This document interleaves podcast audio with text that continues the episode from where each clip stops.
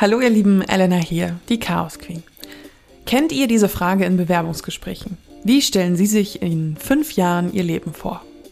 Gar nicht so einfach, denn die Zukunft kann ja niemand so wirklich vorhersehen.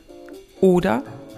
Eileen Mög beschäftigt sich mit Zukunftsforschung. Das klingt im ersten Moment etwas komisch. Wie kann man denn nach etwas forschen, was es noch gar nicht gibt oder da ist?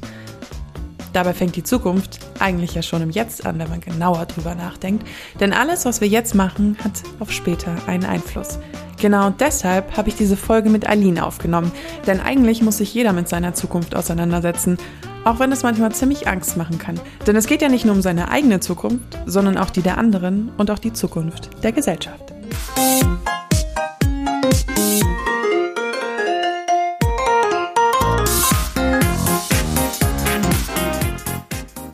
Ich mag die Zukunft. Ich bin neugierig, will immer wissen, welche Trends als nächstes anstehen. Was wird sich verändern und was wird bald eventuell relevant sein, was heute noch gar nicht relevant ist. Ich werde schnell müde vom ewig Gestrigen. Da ist natürlich jeder anders. Aber ich würde euch gerne an meiner Begeisterung für die Zukunft teilhaben lassen. Denn ich habe das Gefühl, viele haben Angst vor ihr. Was kommt da?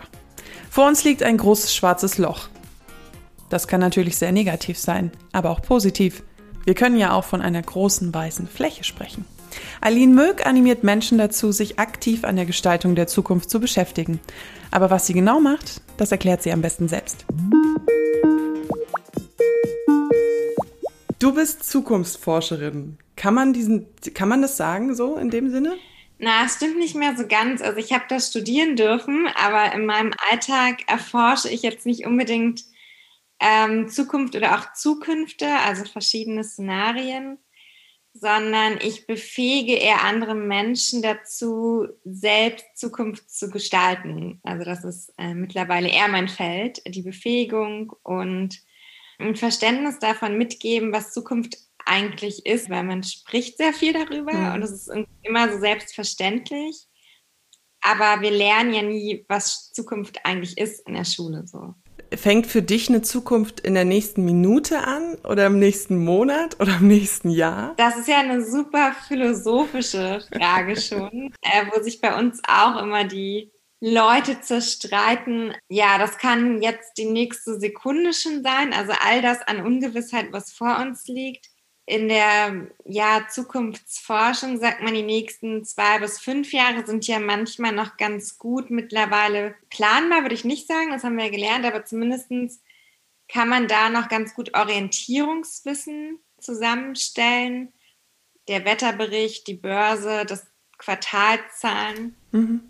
Aber ab so fünf Jahren wird es halt super unsicher. Und es gibt eben auch bestimmte Projekte oder Themen, wenn es zum Beispiel darum geht, einen Wald zu pflanzen, da muss man halt auch in 100 Jahren mal denken. Deswegen ist Zukunft schon sehr breit, all das, was vor uns liegt. Kommt daher auch immer, dass das mal in Bewerbungsgesprächen gefragt wird, wo siehst du dich in fünf Jahren? Keine Ahnung. Ja, wahrscheinlich wollen sie, dass man sich selbst einmal in die Zukunft denkt und ein Bild davon skizziert, wie man sich vielleicht weiterentwickelt. Also es ist ein ganz wichtiger Faktor, was wir auch zu selten machen. Es geht ja gar nicht immer darum, die Zukunft vorherzusehen und Dinge zu planen, sondern mal zu visualisieren, wie könnte es denn anders sein und, und wie sieht man sich selbst in der Zukunft. Aber ihr könnt doch nicht wahrsagen. Mhm.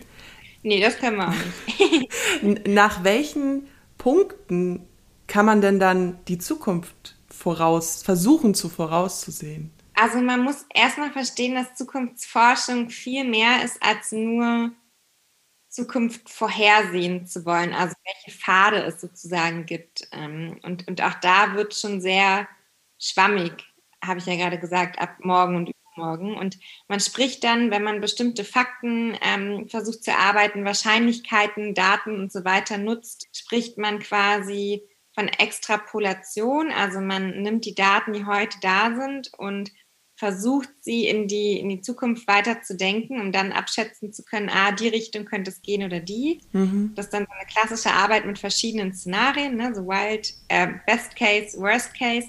Dann gibt es noch die Wildcards, das ist sowas, ein Ereignis, was passieren kann, womit keiner rechnet. Ähm, so ein bisschen Corona. Die Pandemie letztes Jahr genau auf uns ja, zukam.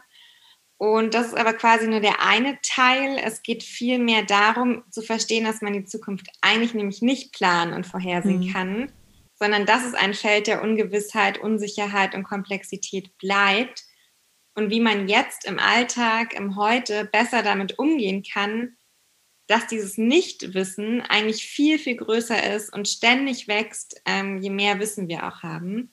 Und da geht es eher darum zu gucken, ja, die Denkweise zu ändern und zu sagen, okay, alles, was ich heute tue, ist in gewisser Weise ja ähm, eine, also die Zukunft ist eine Folge dann dessen.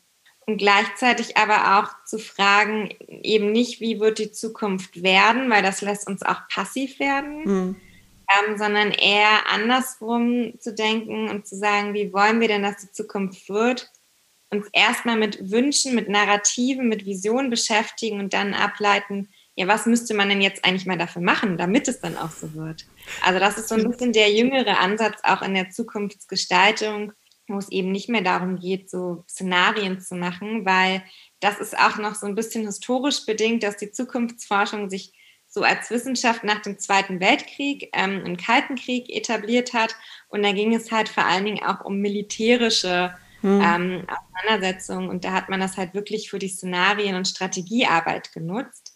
Und heute ist Zukunftsforschung eher ein Feld für Möglichkeiten und Potenziale und so einen allgemeinen, ganzheitlichen Blick auf die Welt. Hey, wo soll es mit uns Menschen eigentlich hingehen? Wir leben jetzt im Anthropozän, das menschgemachte geologische Erdzeitalter.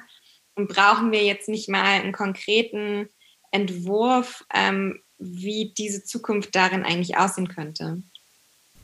diese Zukunft der Menschen in Anführungszeichen, habe ich das Gefühl, ist wahnsinnig negativ turniert in den letzten Jahren. Oder zumindest seit ich, nee, eigentlich seit ich mich dran erinnern kann. Ich bin jetzt 29. Es ist immer so, die Welt wird untergehen und versucht es irgendwie noch das rauszuholen, was du kannst. Ja. Woher kommt dieser negative Blick von uns? Ist das eine gesellschaftliche Geschichte? Hängt es mit den Medien zusammen oder so? Also prinzipiell ist Zukunft einfach ja ein, etwas Ungewisses, das mhm. schwarze Loch. Mhm. So. Und deswegen ist es natürlich einfacher, negativ zu denken, als positiv zu denken. Stimmt. Dann ist es so, dass es uns vom Gehirn her einfacher fällt, technischen Fortschritt, Produkte und so weiter zu denken, als ähm, sozialen Wandel, als vielleicht neue Normen, Werte und Beziehungsmuster. Ähm, das kommt auch noch dazu, dass es einfach sehr komplex ist. Und das, ja, als drittes hat es sich auch einfach so ein bisschen eingebürgert und da haben die Medien sicherlich auch ihren Anteil dran. So bestimmte, man nennt es ja Bias, Verzerrungen im Gehirn sozusagen, wenn man sich auf etwas einschießt, dass man auch nur das dann sieht. Und wenn eben im Moment die, die Nachrichten immer voll sind von Krisenmodus, und von diesen Prognosen, oh Gott, so könnte es werden, dann sehen wir auch im Alltag ganz viel Negatives. Es ist wie wenn man sich ein Bein bricht und plötzlich überall Krücken. Ähm, mhm. und, deswegen müssen wir aktiv daran arbeiten, genau da rauszukommen und eben auch die Sprache zu ändern. Also zum Beispiel, was bringt es uns, ähm, einen traurigen Eisbären auf der ähm, Eisscholle zu sehen und von der Klimakatastrophe, was total richtig ist, dass mhm. wir mittlerweile von Klimakatastrophe, nicht mehr nur Wandel sprechen. Aber trotzdem, dieses Klimakatastrophen- Krisenbild, das löst, löst in uns Angst aus und sowas lebend. Und es führt nicht dazu, dass wir aktiv sind und Hoffnung haben und begeistert sind und mutig werden.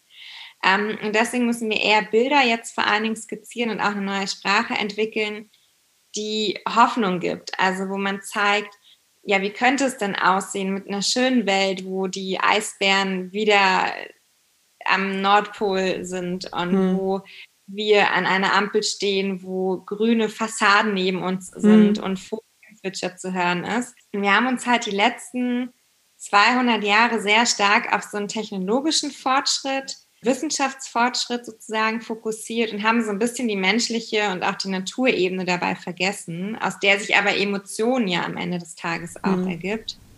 Und haben ja nicht zuletzt auch durch gewisse Innovationsvisionäre ähm, wie ein Elon Musk und Jeff Bezos ähm, einfach auch vor allem ein Narrativ von Zukunft verfolgt, was einfach sehr technokratisch ist, hm. wo es vor allen Dingen auch, und das ist ihr Ziel, das muss aber nicht unser aller Ziel sein, um die Verschmelzung von Mensch und Maschine geht. Das ist quasi eine Idee, ähm, Singularity und im Silicon Valley, wie Ihrer Meinung nach die Zukunft mal aussehen sollte, dass wir alle tausend Jahre alt werden mhm. und Mensch und Maschine verknüpfen. Und das macht total vielen Leuten Angst, weil sie sich daran, daran vielleicht auch nicht sehen wollen und gar nicht wissen, wie kann ich denn in so einer Zukunft noch aktiv sein. Und deswegen müssen wir quasi parallel alternative Bilder dazu schaffen. Ich finde, wenn man diese, vor allem diese Silicon Valley Blase mal anguckt, findet man total viel witzige Beispiele, wie sie versuchen, was neu zu erfinden, was es eigentlich schon gibt. Also Elon mhm. Musk, der dann der Meinung ist, er müsste in LA einen Tunnel bauen mit einem Zug. Das ist eine U-Bahn. Wenn sie versuchen, über den Fortschritt der Fortbewegung zu nachzudenken und dann plötzlich auf die Idee kommen, Busse. und, und ich, ich finde es sehr lustig, weil das zeigt ja, dass da irgendwas vollkommen verschoben ist und das, was wir ja eigentlich schon haben, überhaupt nicht gewertschätzt wird, weil immer nur diese technische Gedanke im Hintergrund ist. Es gibt so eine Bewegung der ewig Gestrigen. Also dieses, mein bestes Beispiel ist die Windräder, von wegen sie machen die Landschaft kaputt. Oder Bauwerke, einfach Veränderungen, die dieses na, diese, dieses Gewohnheitsbild des Menschen irgendwie durcheinander bringen. Und wir sind mit, mit gewissen Werten aufgewachsen, die sich irgendwie so verfestigt haben und die wir irgendwie nicht ändern wollen. Warum? Gibt es da eine Begründung für? Ich glaube, im Philosophie-Magazin gab es dazu mal einen schönen Beitrag, ähm, warum der Mensch sich so gegen Veränderung hm. sträubt und wo man ansetzen muss, damit er sich dem mehr öffnet. Also wahrscheinlich ist so eine gewisse Ruhe ja auch für uns wichtig. Also dieses Ankommen, mhm. ähm, ja, da stören halt Veränderungsfaktoren dann. Und dann ist ja auch die Frage, ist es eine Ver Veränderung, die mir auferlegt wird, also wo ich gezwungen werde, oder ist es eine, die ich intrinsisch aus mir selbst heraus entdecke und gestalte? Das ist ja auch nochmal eine andere Motivation. Genau, aber ich kann jetzt nicht sagen, genau woran es liegt. Mhm. Nur was man ja schon merkt, ist, dass aktuell wir natürlich in einem Jahrzehnt leben, wo sehr viel Veränderung sehr schnell zusammenkommt. Also mhm. das ist das Technologische, das ist jetzt die Klimakrise, die ganz viel wirklich sichtbare Veränderungen in unseren Alltag bringt.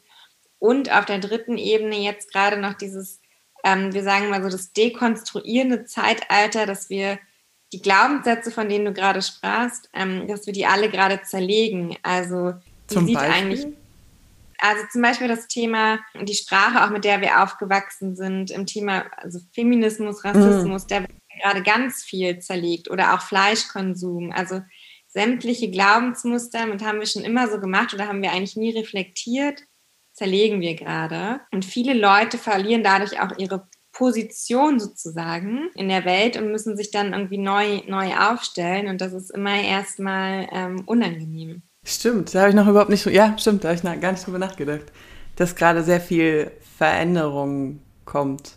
Ich finde es auch interessant, wie Corona diese, ja, dieses Gefühl von Welt verändert hat. Also, dass Corona wieder Grenzen geschlossen hat. Und äh, du und ich sind ja eine Generation, die keine geschlossenen Grenzen ungefähr kennt. Also vor allem nicht in Europa. Und ähm, mit dem deutschen Reisepass kommst du sowieso überall hin. Und dieses Gefühl, dass einem die Freiheit plötzlich wieder weggenommen wird, ist interessant. Ja, auf der anderen Seite fand ich, hat es aber auch gezeigt, dass wir das erste Mal ein Verständnis dafür haben, was eigentlich Globalisierung heißt. Und mhm. dass wir jetzt aktiv an einer neuen Globalität arbeiten müssen, weil wir eben alle verbunden sind. Weil früher oder später ein Virus aus China eben auch hier landet und Handelsketten ähm, Wertschöpfungsketten einfach über den Planeten hinweg verbunden sind. Also ich fand das auch sehr, sehr spannend, dass wir das jetzt endlich mal gesehen haben und davon vielleicht jetzt auch wegkommen und wieder das Regionale hm. ähm, ja, mehr fokussieren, was ja auch total wichtig ist, weil wir ja auch an einem neuen Wirtschaftssystem bauen müssen, was zum Beispiel auf Kreisläufen mhm. aufbaut. Dafür müssen wir ja wieder viel mehr auf das Regionale und Lokale schauen. Da ist es auch äh, ganz angenehm gewesen, dass ein betrunkener Kapitän, ich weiß nicht, ob er betrunken war, das unterstelle ich ihm jetzt mal, einen Containerlaster quer in den Suezkanal geballert hat und an plötzlich die Leute ihre Couchen nicht mehr gekriegt haben, weil die Lieferung yeah. aus China nicht mehr kam und dann wurde einem plötzlich bewusst, wie instabil diese ganzen Handelswege eigentlich sind, sobald irgendwas nicht mehr funktioniert. Ja, also es ist immer ganz lustig, weil ähm, wir zeigen den Kids gerne diese Wally-Dystopie. Mhm. Wally, der kleine ähm, Aufräumroboter. Und man denkt so, ach naja, ist voll weit weg, da sitzt so ein dicker, weißer Mann in so einem Stuhl, lässt sich da fahren, verändert mit Knopfdruck die Farbe, kriegt mit Knopfdruck sein Fastfood. Und wir sind nicht weit weg von dieser Welt. Ich wollte gerade sagen, schon mal in Amerika gewesen. ja. Also per Knopfdruck Konsum bis vor die Haustür jetzt mit den ganzen Lieferdiensten überhaupt nicht mehr reflektieren, wo kommt das eigentlich alles her, wie wird es zusammengesetzt, ähm, wer arbeitet auch daran. Das haben wir völlig aus dem Auge verloren. So. Hm. Und, und daran müssen wir wieder arbeiten, das zu verstehen, hm. wie das überhaupt zustande kommt. Ich finde diese Lieferdienste auch so schlimm, weil für mich, ich bin, ich, mich interessiert auch diese, diese Klassensystematik und Wohlstand sehr. Und ich habe, ich finde es immer ganz schlimm, wenn Leute sehr wohlhabend sind und sehr viel arbeiten. Das ist ja auch grandios. Herzlichen Glückwunsch. Aber dass die dann noch nicht mal mehr in den Supermarkt gehen und eigentlich überhaupt keinen Kontakt mehr zu anderen Lebensformen, Ideen. Also dieses, sie fahren nur Auto, das heißt, sie sehen in der U-Bahn keine anderen Menschen, sie sind in irgendwelchen bestimmten Clubs, wo nur sie unter sich sind. Das finde ich so interessant. Das ist auch so eine Dynamik, die ich ganz schwierig finde, weil man einfach nicht, ja, man verliert so ein bisschen das andere. Ja, das finde ich auch einen sehr gefährlichen Trend, weil uns der öffentliche Raum sowieso abhanden gekommen ist die letzten Jahre. Wir haben sehr stark auf das Thema privaten Raum geschaut und der öffentliche Raum wurde auch durch den Staat, die Länder, die Kommunen nicht wirklich mehr gefördert. Und was bleibt denn dann noch übrig? Eigentlich nur die Schule, mhm. wo du noch verschiedenste ähm, Menschen aus verschiedenen gesellschaftlichen Ecken irgendwie zusammenkommen. Ähm, und wie du sagst, wenn jetzt natürlich noch mehr Lieferungen, noch mehr Privatverkehr auch ist, dann gehen Stück für Stück immer mehr Begegnungsräume dort weg. Und das finde ich auch sehr, sehr gefährlich. Du hast gerade schon Schule angesprochen. Du gehst ja auch in Schulen, wenn ich das richtig verstanden habe, und bringst Kindern die Zukunftsidee so ein bisschen bei. In welchem Alter sind die Kinder? Also nicht so ganz. Also ich habe das Konzept entwickelt zusammen mit meinem Team und wir sind ab und zu auch mal in der Schule und waren das auch am Anfang sehr viel. Und jetzt ist es aber eher so, dass wir die Lehrer und Lehrerinnen befähigen. Also mhm. weil am Ende bringt es nichts, wenn wir immer irgendwo mal reinkommen und sagen, hey, ähm, hier ist mal ein anderes Konzept, sondern Schule muss ja grundlegend neu gedacht und gestaltet werden. Und ein zentraler Anker dafür sind halt die Lehrerinnen und Lehrer.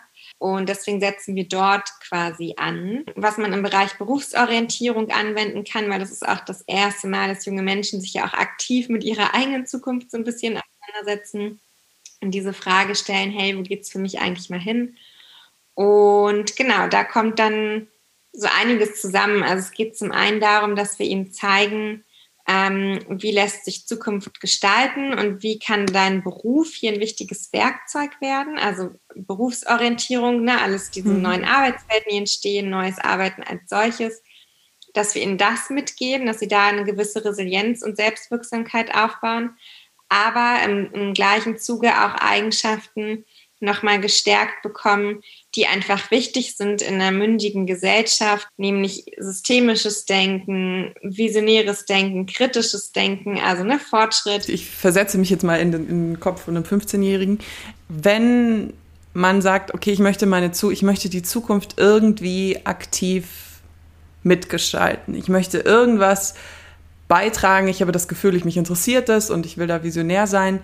Wo kann ich da anfangen?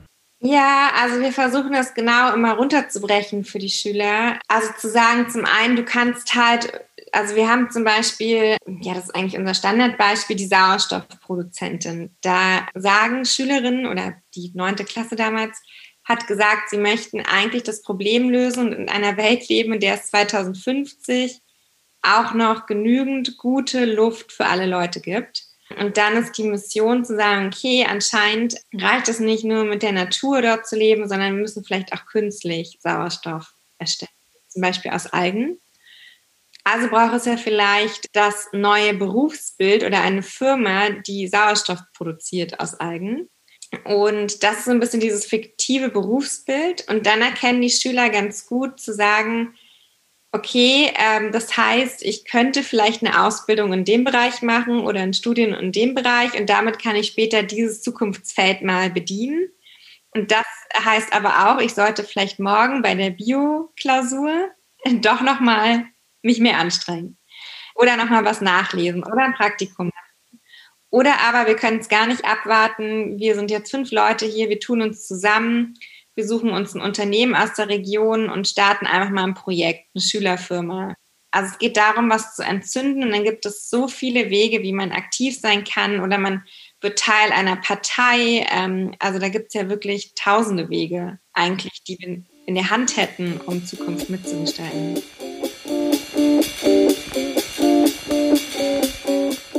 Eine Frage, die sich in meinen Augen auch viel zu selten gestellt wird, ist, was kann ich für die Gesellschaft in Zukunft tun?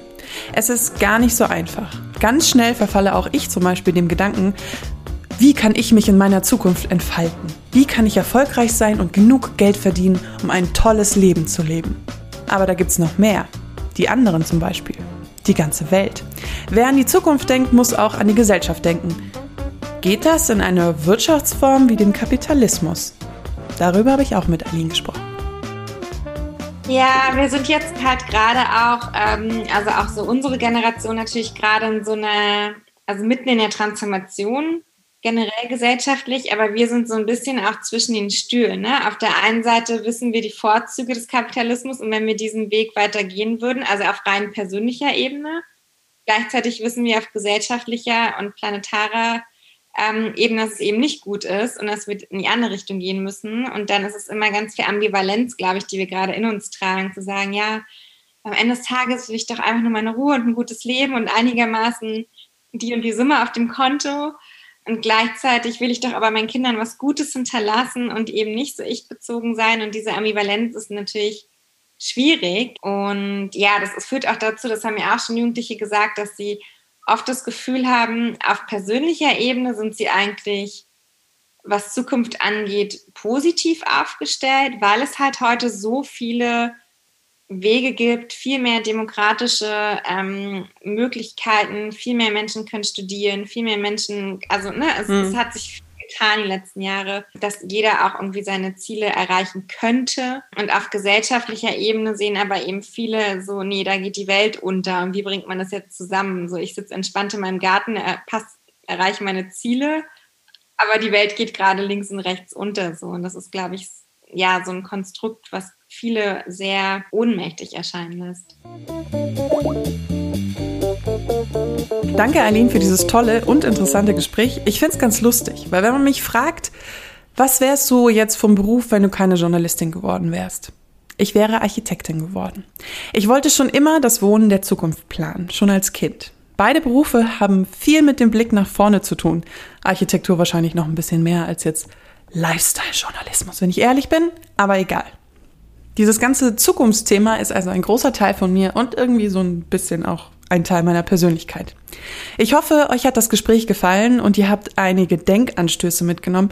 Ich hoffe auch, dass ihr jetzt ein bisschen positiver in die Zukunft gucken könnt, auch wenn es bei den ganzen schlechten Nachrichten manchmal gar nicht so einfach ist.